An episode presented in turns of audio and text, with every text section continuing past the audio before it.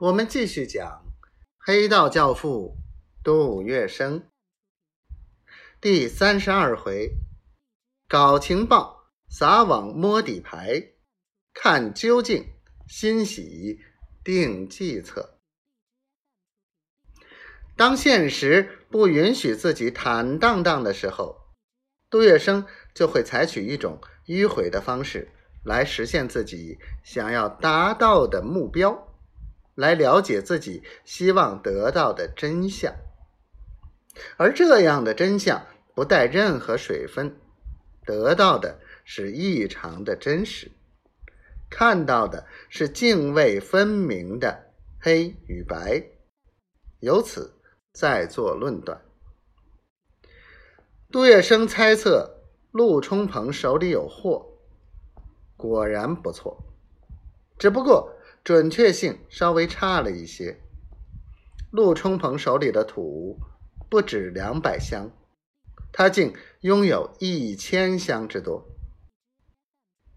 杜月笙心知个中必有缘故，他当机立断，马上派人去调查。短短期间，便被他查出北洋政府的一大内幕。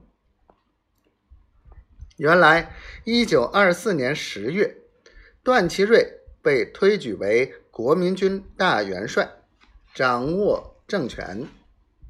十一月二十四日，段祺瑞入京就任临时执政，任命各部总长，由李思浩管财政，并兼盐务署督办。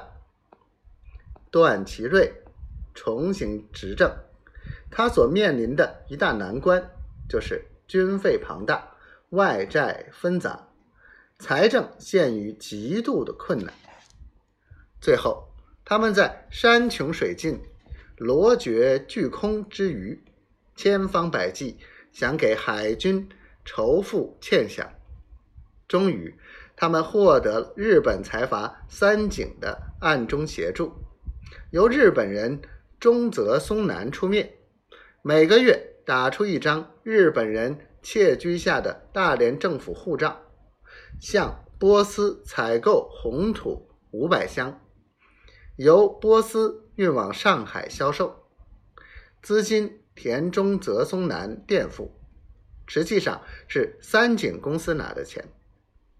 贩运鸦片所获的利润，则交由段祺瑞和李思浩拨付海军欠饷。这便是陆冲鹏为什么会牵人鸦片买卖的由来。